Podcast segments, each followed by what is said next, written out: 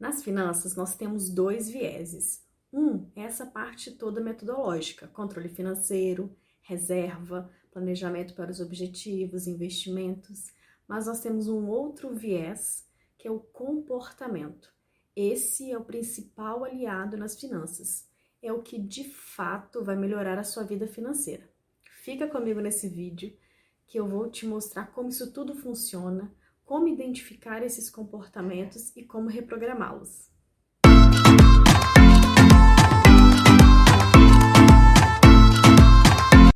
Olá, meu nome é Kelly, seja muito bem-vindo, bem-vinda. Bom, nas finanças nós temos dois vieses. Um viés é essa parte metodológica, controle financeiro, reserva financeira, planejamento para os nossos objetivos, investimento. Quem não viu, nesses vídeos aqui eu mostro no detalhe, passo a passo, de todos esses pontos. Agora, a gente tem um outro viés, que é o mais importante, que é o nosso comportamento, é a nossa mente. Esse sim é o nosso principal aliado nas finanças, é o que de fato vai melhorar a sua vida financeira, é o que vai te dar consistência nessa jornada para a sua organização financeira. Aliás, para mim, eu acredito que para você também seja, o viés comportamental, ele é o mais importante em todas as áreas da nossa vida. O primeiro ponto que você precisa entender é que é da natureza do ser humano, está gravado numa parte do nosso cérebro, isso vem lá dos nossos ancestrais, nós preferimos o prazer imediato.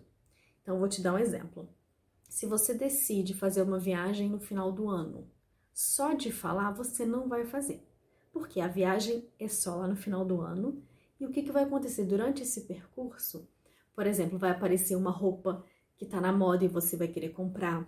Vai aparecer um smartphone de última geração e você vai querer comprar. Por quê? Porque eles te trazem prazer imediato. E a viagem é só lá no final do ano. Então, o que a gente precisa fazer? Definir como objetivo, né? A parte metodológica que a gente já viu. Agora, a parte comportamental é o quê? Você precisa respeitar que não vai ser fácil, que não vai ser da noite para o dia. O tempo inteiro, o seu eu ancestral vai querer te sabotar. Só que agora você tem o seu eu organizado, o seu eu planejado para confrontar. Ou seja, se você quiser algo, você vai planejar, você vai poupar, você vai tornar aquilo um objetivo e você vai alcançar. E esse processo, ele vai ser para sempre tá? A todo momento você vai ser testado, você vai ser tentado pelo seu eu ancestral. Eu digo por mim mesma. É, outro dia eu me veio na cabeça que eu precisava comprar um óculos de sol é, original, que é o que vai me proteger dos raios solares, aquela coisa toda. Só que do nada, né, veio aquele outro pensamento. Peraí, eu não tenho 600, 700 reais para tirar agora e comprar um óculos. Mas se eu quero mesmo, eu vou planejar, eu vou poupar e daqui a tantos meses eu vou comprar o, o tal óculos, tá?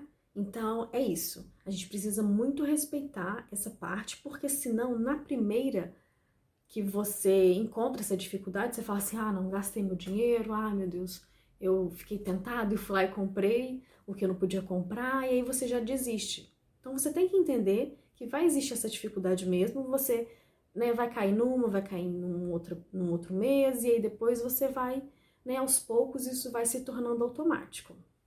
Um outro ponto muito importante são as nossas crenças. O que, que são crenças? Crenças é tudo aquilo que a gente acredita, que a gente aprendeu lá desde a infância com os nossos pais, na escola, é o que a gente aprende todo dia também com a sociedade.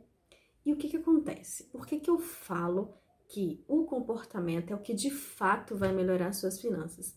Não adianta nada você ter todas as ferramentas, todos os métodos, todas as planilhas. Você vai fazer um mês, dois meses, três meses, mas aí você, se você não reprogramar as suas crenças, você vai voltar aos velhos hábitos. Quer ver um exemplo? Vamos supor que você vá ao nutricionista e ele te diga o seguinte: ó, a partir de hoje você vai ter que fazer uma dieta o que que vem na sua cabeça? Qual que é a sensação? Eu imagino que seja uma coisa ruim, né? Vou deixar de comer o que eu gosto, vou ter que comer menos, né? Isso é de forma consciente. Agora, inconsciente, o que que dieta remete? Que ela tem um curto, uma curta duração mesmo. que você faz durante um tempo, mas depois você volta a comer de forma errada. Então, o que você tem que fazer? Você tem que se reeducar, você tem que aprender a comer de forma saudável, né, de forma nutritiva, que você tenha prazer também com o que você está comendo. E nas finanças é a mesma coisa. Se você não reprogramar, você vai fazer durante um tempo, mas depois você vai voltar aos seus velhos hábitos. E como que no dia a dia você identifica esses padrões de comportamento nocivos que prejudicam a sua vida financeira? Bom, um primeiro exercício é você tentar lembrar como que era o dinheiro lá na sua infância.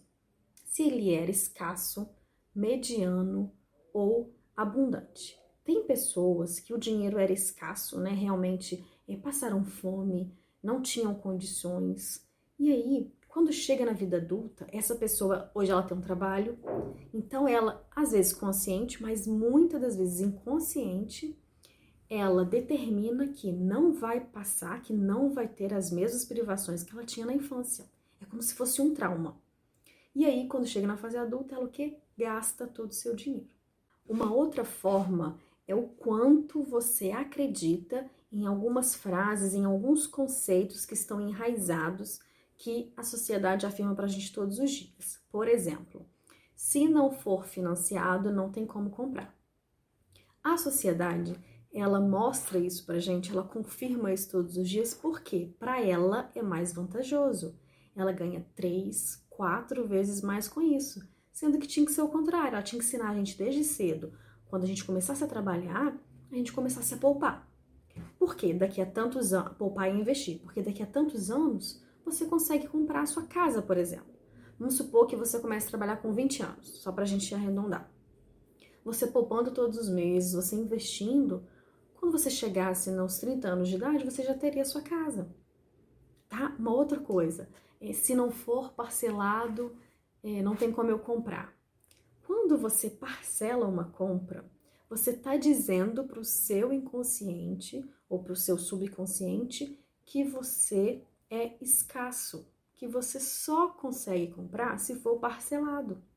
Agora, se for ao contrário, se você planejar, se você poupar e comprar daqui a tantos meses, e principalmente né, à vista, com desconto, aquela coisa toda, qual que é a mensagem que você vai mandar para o seu cérebro? Que você é abundante que você é organizado, que você é planejado.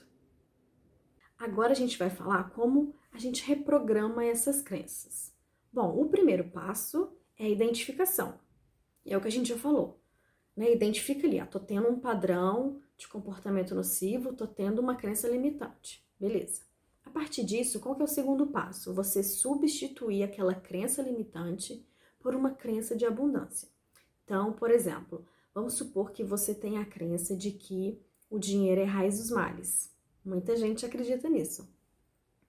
Na Bíblia diz o seguinte, que é o amor ao dinheiro, que é o fim que você dá para o dinheiro, que é o que vai te trazer algo ruim, se for o caso. Né? Então, o que você precisa fazer? Não, peraí. É, o que, que eu posso, qual que é o pensamento que eu posso substituir? Eu posso associar o dinheiro a uma qualidade de vida. Né? Através dele, eu posso conseguir vários sonhos que eu tenho tá? É, e em terceiro, né, o último passo, são esses três passos. O terceiro é o quê? É o que a gente também já falou, é você respeitar a dificuldade, né? No início, realmente, você vai sair um pouco da linha, né? E aí você vai lá e faz de novo, e você tenta de novo. Por quê? Se você não entender isso, você, ah, eu sou pobre mesmo, ah, eu não sei guardar dinheiro mesmo, ah, eu ganho muito pouco, enfim. Na primeira dificuldade, o que, que vai acontecer? Você vai desistir. Você não vai continuar o processo. E ele não é da noite para o dia. Você não se torna organizado financeiramente, você não se torna uma pessoa disciplinada com o seu dinheiro da noite para o dia. Esse é um processo. Então é isso. Eu espero que você tenha entendido que as ferramentas, a parte metodológica, ela é importante sim, porém, o que de fato vai melhorar a sua vida financeira que vai ser o seu aliado nas finanças, que vai te dar consistência nessa jornada da organização financeira, é o comportamento. E como que você identifica os seus padrões de comportamento e consegue reprogramá-los. Olha, me diga aqui nos comentários qual que é a maior crença limitante hoje está te impedindo de ter um bom relacionamento com as suas finanças. Não esquece de compartilhar esse vídeo com os amigos, com a família, eles precisam saber disso. Até o próximo vídeo. Tchau!